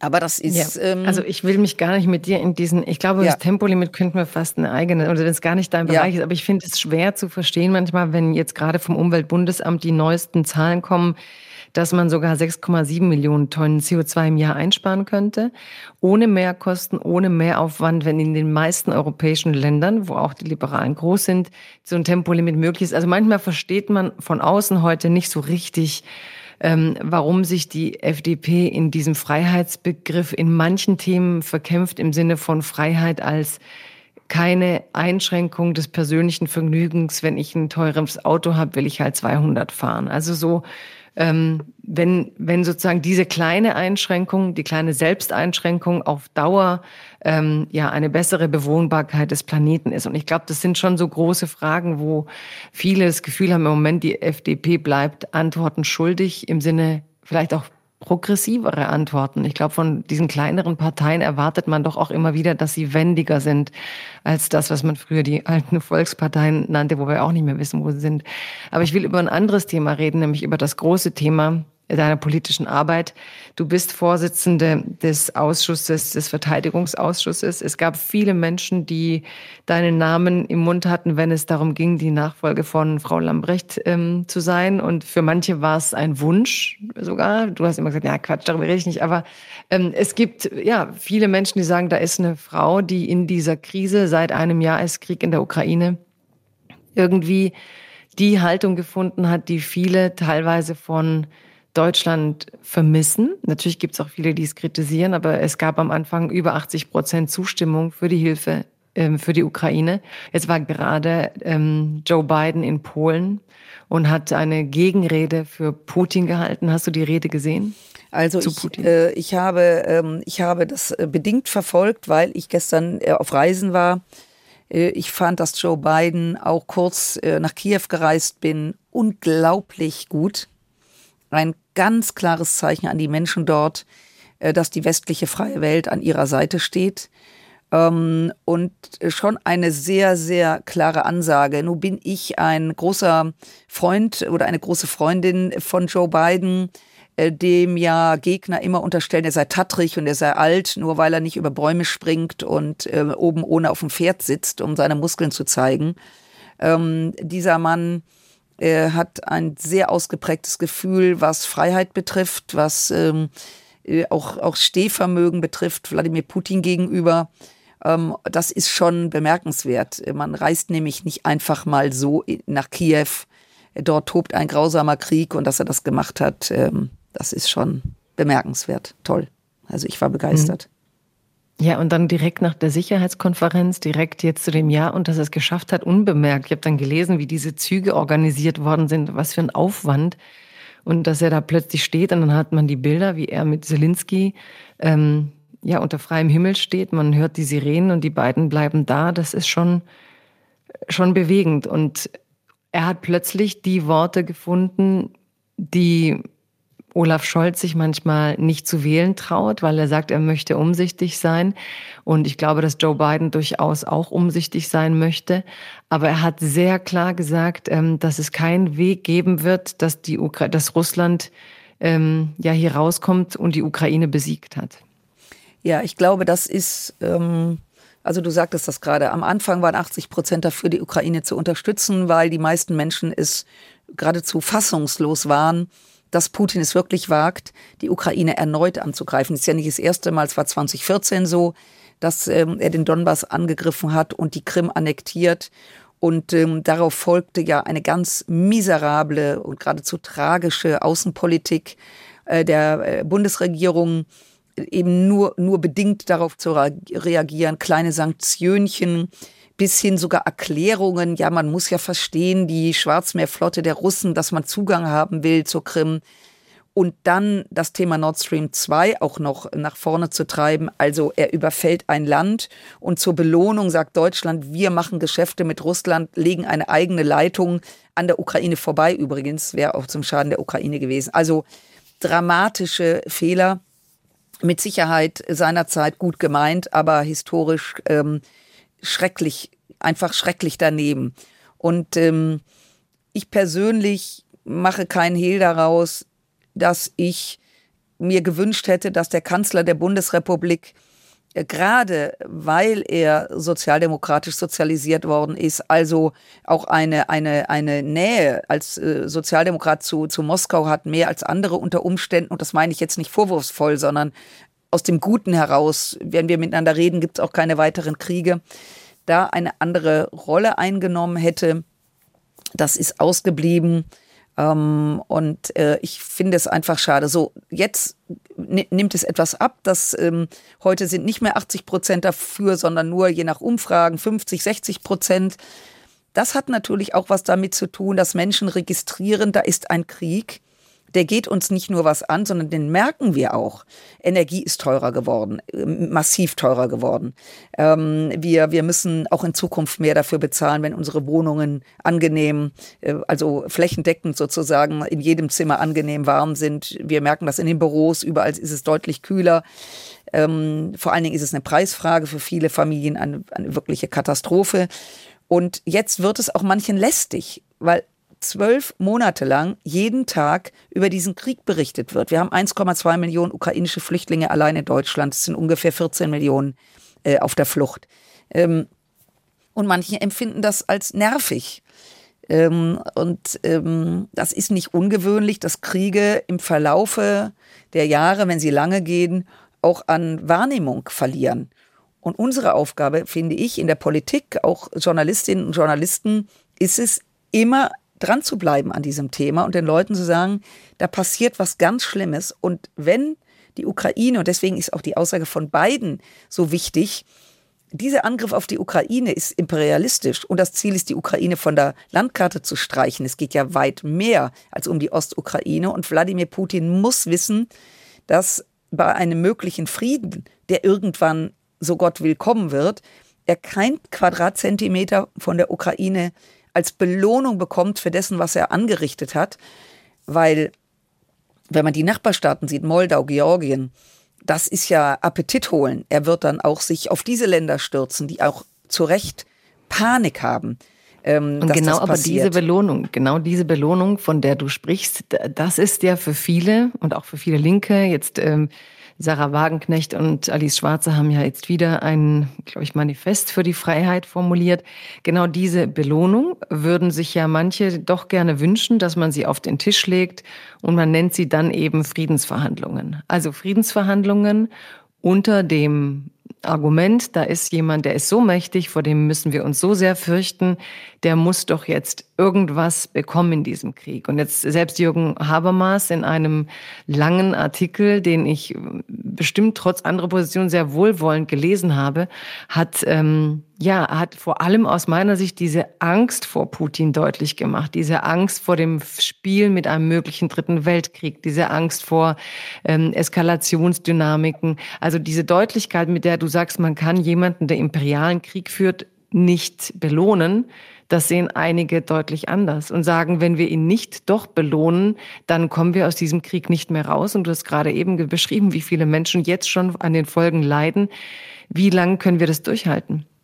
Also zuerst einmal entscheidet das natürlich die Ukraine. Dort findet der Kampf statt, dort wird gekämpft, dort ist eine unglaubliche Resilienz. Die Menschen halten wirklich durch. Das hat ja keiner, auch Fachleute, auch Wohlgemeinte, für möglich gehalten, dass nach zwölf Monaten Putin ja nicht wirklich äh, unter imperialen Gesichtspunkten weitergekommen sind. Es ist immer zwei Schritte vor, dann wieder einer zurück. Ähm, also insofern ist das erstmal die Entscheidung der Ukraine. Was unter keinen Umständen passieren darf, sind diese sogenannten Diktatfrieden, wo dann in Berlin, in London, Washington, Paris oder Madrid entschieden wird, äh, wie dieser Krieg endet. Das ist schon mal ganz, ganz wichtig. Auch das Zeichen, dass Wladimir Putin bei Zelensky war und gesagt hat, so, es ist hier findet die Tragödie statt glaube, dass ähm, man deswegen da so hartleibig sein muss, weil nach 1945 dieser grauenvolle Zweite Weltkrieg, den Deutschland ausgelöst hat, ähm, ist die UN gegründet worden, die Vereinten Nationen. Die Völkergemeinschaft, die sich verschrieben hat dahingehend, dass es nie wieder auf dieser Erde der Stärkere den Schwächeren einfach überrennt. Und äh, das war das Credo der UN. Und das wurde auch bis dato eingehalten. Auch der Krieg im ehemaligen Jugoslawien ist eine andere Gemengelage. Und wenn das jetzt Erfolg hat, dass dieses, dieser Neoimperialismus und wenn es eben nur, ähm, nur in Anführungszeichen die Ostukraine ist, wenn das Erfolg hat, dann werden wir in Zukunft andere Probleme haben. Dann werden wir nicht nur in Europa äh, uns Kriegen ausgesetzt gefühlt. Wladimir Putin hat übrigens auch ganz klar artikuliert, dass er das Baltikum zurückhaben will. Es gibt ein paar Typen in Moskau in dieser Entourage von Putin, die sagen, also die ehemalige DDR, die gehört uns auch. Also es, es wird ja immer es wird ja immer bizarrer. Und, ja, vielleicht ähm, gäbe es ja Menschen in der DDR, die da gerne hin würden. Ja, das ist die ja jedem unbenommen. So. Ähm, das ist natürlich unbenommen, ähm, dass wenn einer sich äh, Putin nahe fühlt, ähm, äh, dass er na, ich ja. meine es ironisch, ob Leute, ja, die ihn so ja. verteidigen, eigentlich bereit wären, unter seiner Herrschaft zu leben. Also das habe ich immer so im Streit mit Leuten, wenn, ich, wenn die dann sagen dies und das, und dann sage ich immer, okay, aber das alles dürftest du dort halt nicht sagen.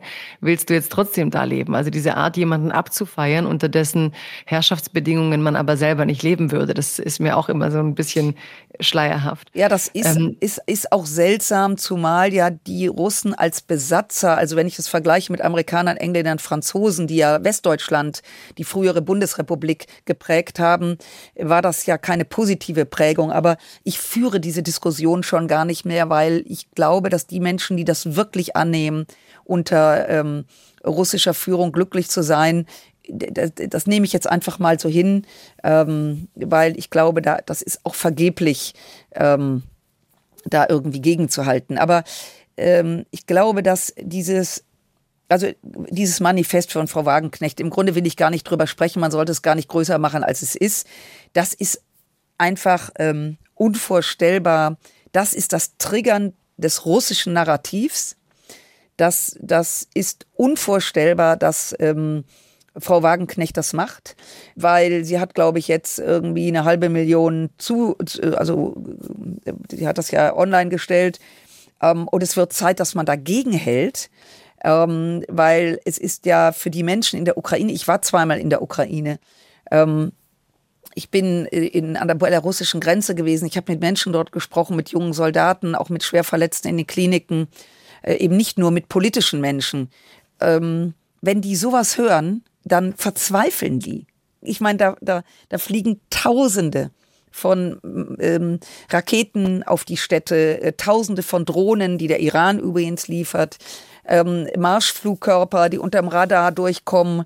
So ein unglaubliches Leid. Und dann stellt sich jemand in Deutschland hin und schreibt das Manifest der Freiheit, indem man sagt, jetzt gebt doch mal den Teil ab und habt euch nicht so. Ich versuche immer, gerade auch jungen Menschen, immer ein ganz einfaches Beispiel zu bringen.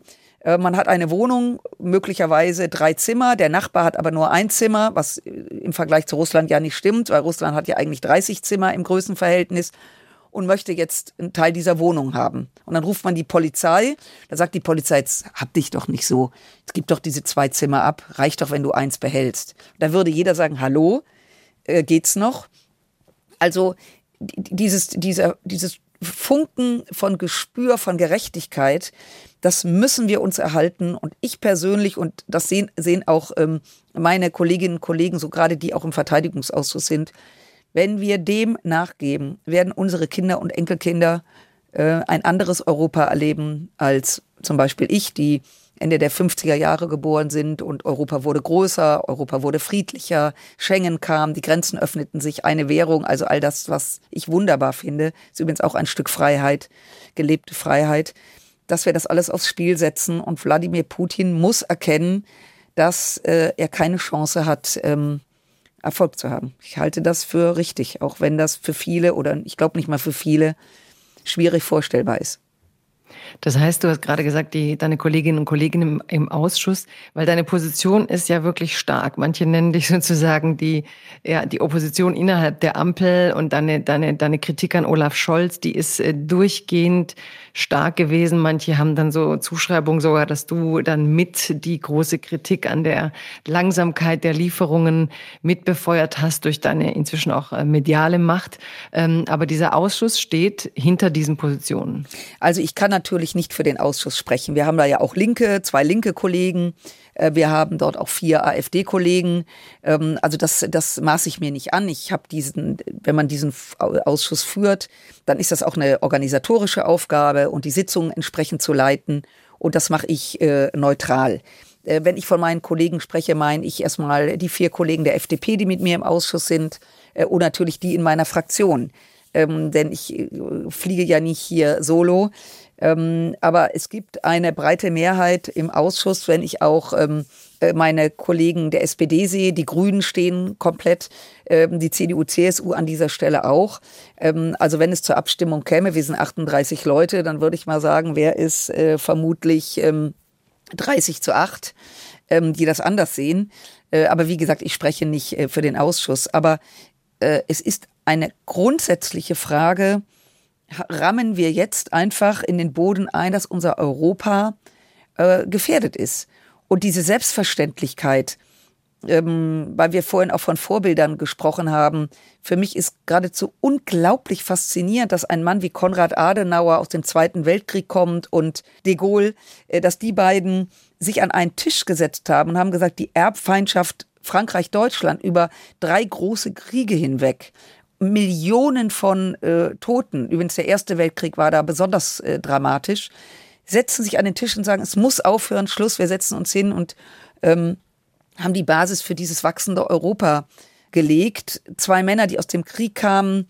Ähm, ich finde das so unglaublich und unsere Aufgabe ist es heute, also nicht, dass ich uns jetzt mit den beiden vergleiche, aber den Mut zu haben, zu sagen, da ist, da passiert gerade was ähm, die Ukraine wird auf Dauer zu Europa gehören. Die Ukraine wird auf Dauer Teil der NATO sein.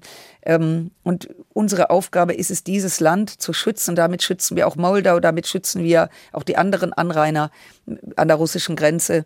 Das ist jetzt verdammt nochmal unsere Aufgabe. Und das, was Sie sagten, Opposition in der Regierung. Also ich sehe das ein bisschen anders. Ich weiß, ähm, du hast da eine kleine, ich nenne sie für mich immer so eine kleine Binnenampel mit Toni Hofreiter und Michael Roth. Und ihr seid ja gemeinsam dann ähm, auch in die Ukraine. Man hat eure Reisen beobachtet und, und, und man kennt auch diese Position von dir und du darfst sie ähm, aus guten Gründen in vielen Foren öffentlich machen. Ich würde gern für die letzte Zeit, die ich von dir bekomme und von unseren Studios, doch noch mal ein bisschen persönlicher werden dürfen.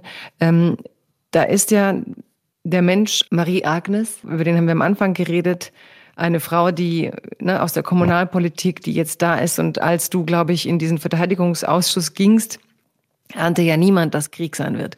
Und ähm, ich würde schon gern wissen, wie gehst du damit um, dass du persönlich aufwachst und du weißt, ich werde heute einen Brief unterzeichnen, in dem es darum geht, Waffen in die Ukraine zu liefern, Einfeindungen hinterher. Ich will, dass die Menschen geschützt werden. Also du bist plötzlich an Leben und Tod.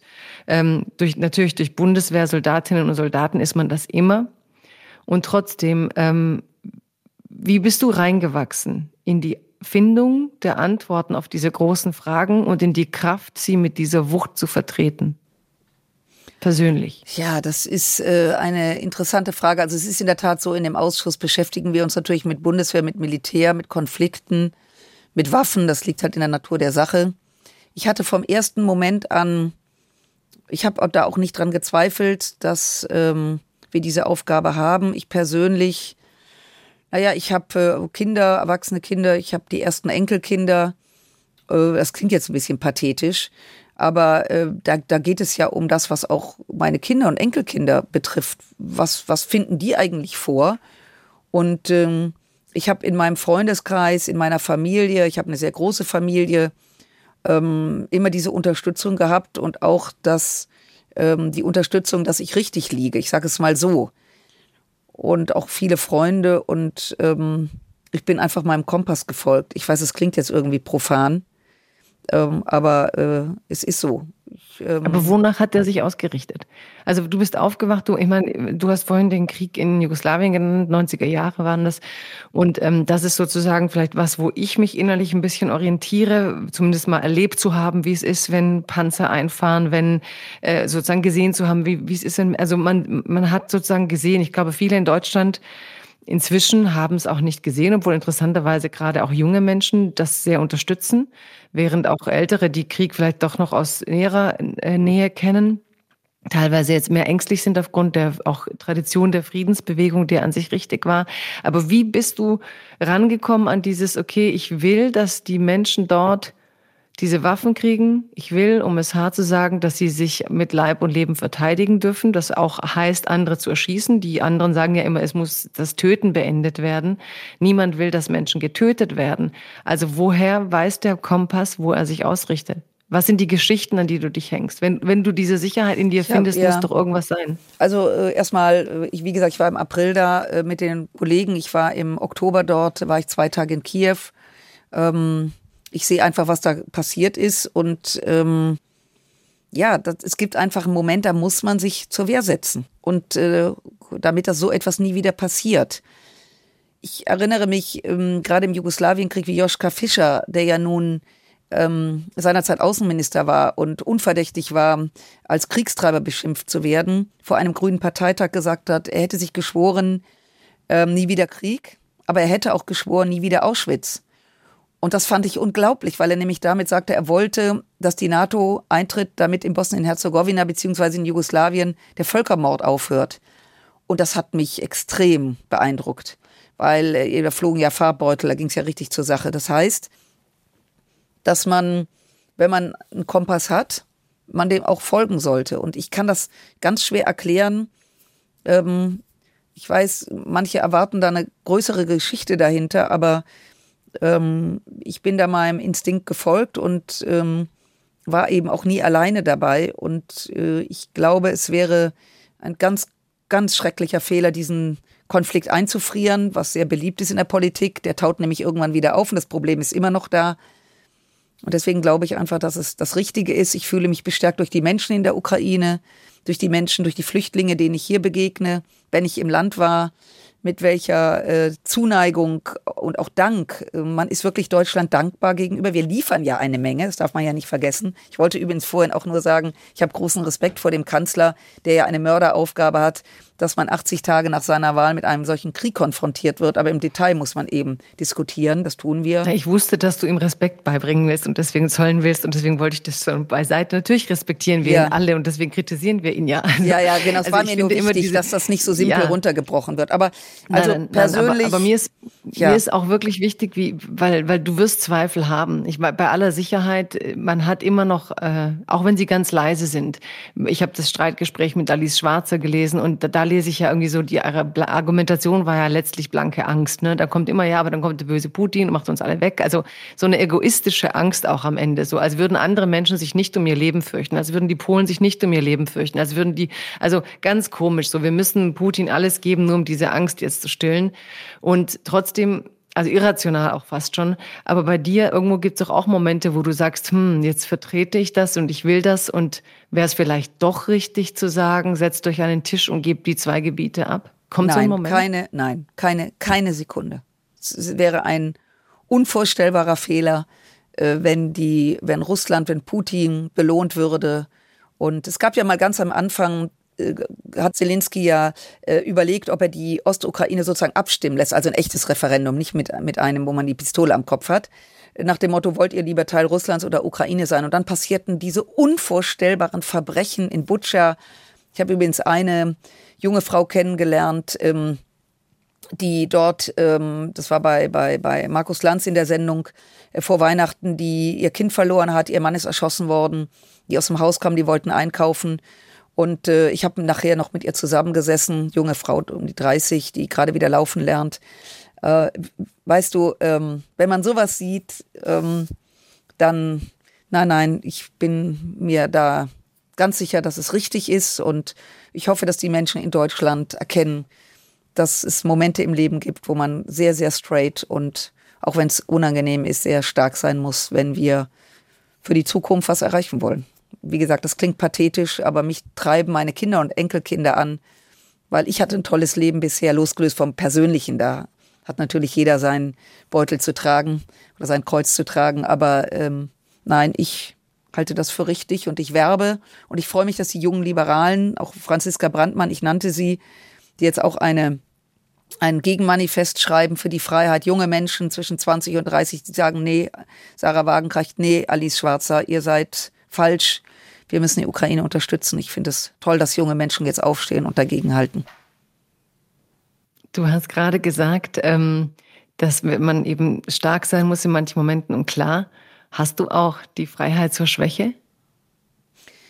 Ja. Ist das, das erlaubt? Ja, das habe ich bestimmt.